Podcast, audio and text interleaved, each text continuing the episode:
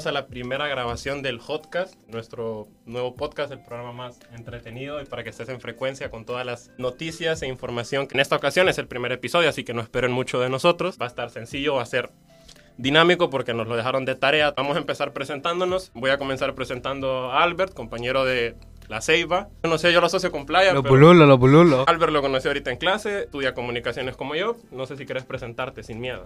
Sí, mi nombre es Albert y soy de Ceiba, macizo. Además tenemos a José. No sé de dónde te graduaste, no sé qué presentación quieras dar o qué quieres decir de vos. Bueno, yo soy José Francisco, me gradué de La Salle y...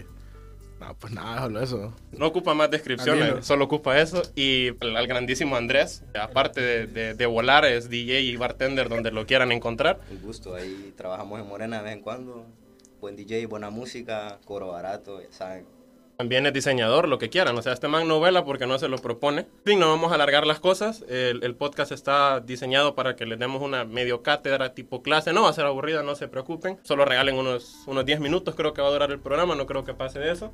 Donde vamos a estar intentando dar un- una breve información de cómo han cambiado los medios de comunicación en los últimos años. No sé quién quiere comenzar tirándose ahí el, el mensaje de cómo eran antes, cómo los viejitos, los cavernícolas se, se comunicaban en base a lo que hemos visto en clase.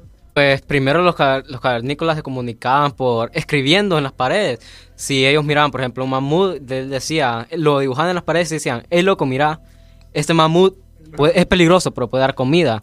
Y así es como se comunicaban. Pasaron los medios más modernos, por ejemplo, el humo que podía significar peligro o que estaba en un lugar importante y después siguieron evolucionando. Vino la paloma mensajera donde escribían un mensaje, cualquier mensaje y la, paloma solo iba, volaba, llegaba a su destino, decirle, hey loco, acá está, te mando este mensaje. También ya estaban un poco más modernos, pero siguen siendo un poco antiguos, por ejemplo, la radio, el periódico, etcétera, que son para informarnos de lo que pasa en el día a día. es lo que queríamos destacar sobre todo en el programa de hoy, por lo menos, de cómo los medios han evolucionado. Imagínense decir de que las palomas nos llevaban los mensajes anteriormente y ahora literalmente tenemos todo en la palma de la mano. Dice él de que la radio es un medio de comunicación viejo, pero al menos yo sé que mi abuela se va a sentir ofendida si le, si le tiro ese macanazo. sí, no creo que se sienta alegre si le digo que la radio está bien, pero son medios de comunicación y siguen siendo muy utilizados a día de hoy también hay gente que sigue escuchando la radio, la Mega creo que la siguen escuchando en Santa o Bárbara.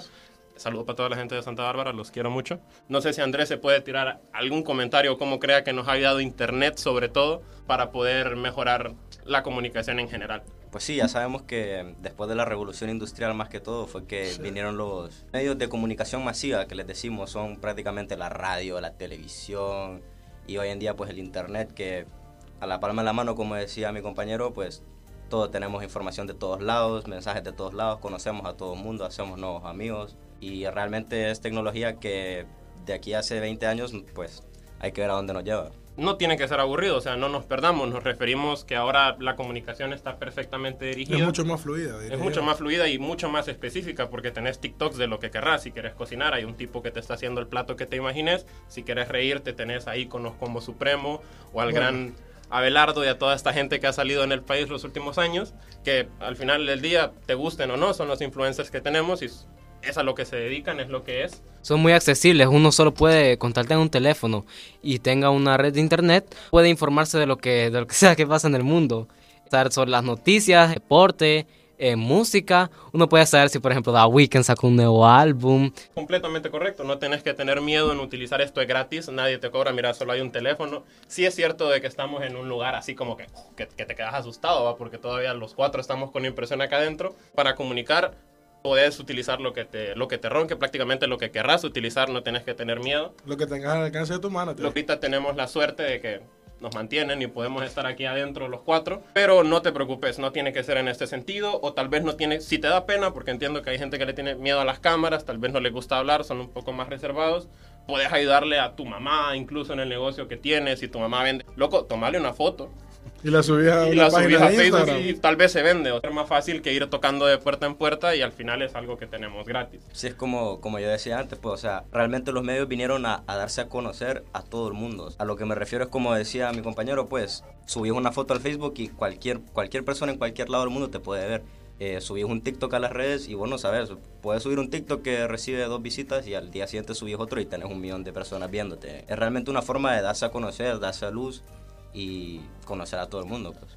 Puedes utilizarlo para generar dinero sobre todo, o sea, grandes ejemplos como Chin Fujiyama, pues, todos vemos las escuelas que ha levantado, más escuelas que el gobierno, gracias Chin por ser gran persona, gran personaje.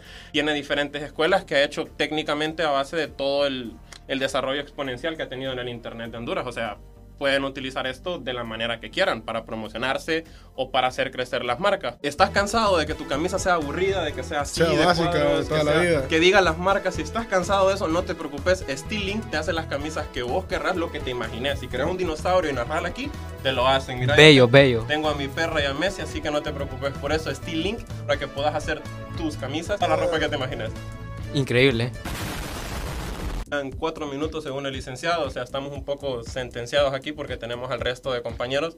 No sé los nombres de los podcasts que ellos tienen, así que no los puedo promocionar, se, se fregaron con la Pero publicidad. realmente el de nosotros es el mejor, o sea. Así que no escuchen el de ellos. Quédense aquí, quédense aquí. Si estás escuchando eso en, en YouTube, en Spotify, donde sea que lo estés escuchando, compartilo.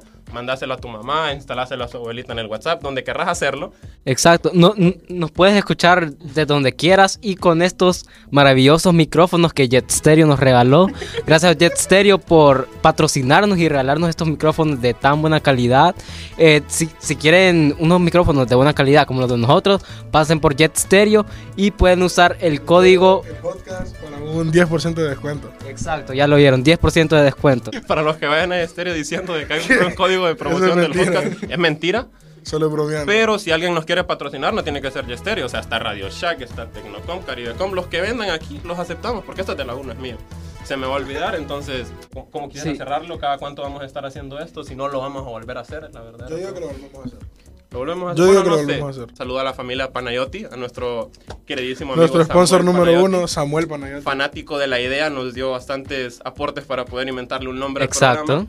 Sería todo por hoy. Tengo al licenciado y al resto de compañeros apuntándome con una pistola para que termine el podcast. Comunicación es fácil, ya vieron que pueden vender lo que quieran en internet. Solo es de que salgan de, esa, de ese manto de miedo. Tomen la iniciativa, pues así como nosotros. No pasa nada, no se van a morir. Si sale mal, ni modo, así es la vida, lo van a superar. Bueno, eso es todo por hoy. Me vuelvo a presentar, soy Miguel. Me pueden encontrar en cualquier red social como Migueletes. Mi cuenta Albert Blitzart para si quieren chequear dibujos excelentes, ahí pueden visitarnos. Y ¿quieres decir algo? No, ya nada. Bueno, y últimamente, mi nombre es Andrés Mora, ya saben, me encuentran en Instagram como Andrés Mora HN, DJ de Morena, hago artes también, flyers, lo que ustedes me pidan, yo lo hago realmente y a la orden, ya saben. Exacto. La verdad, no entendemos mucho si ya tenemos que terminar el programa en este momento. Eh, tenemos sí. un reloj. Pues están apuntando. El podcast iba más fluido hasta que nos pusieron un teléfono enfrente con el tiempo que nos quedaba. No vamos a mentir. Pero creo que así lo vamos a dejar. La gente quiere participar de por gusto porque van a escuchar este, no van a ir a escuchar los otros podcasts. Sí. Nadie Al- va a escuchar los otros. A los 100 likes traemos en la segunda parte un invitado especial, Samuel Panayotti. Así que a los 100 likes, Samuel viene al podcast. Leo algo ahí, no, no, estoy algo ciego. Saludos a Samuel. Un saludo a Samuel Panayotti, el más no grande. sería todo por hoy. La cortamos. Gracias por escuchar el podcast. Así que, adiós. No Bye. tenemos un saludo. Muchas gracias. Cheque. Muchas gracias. Cuídense.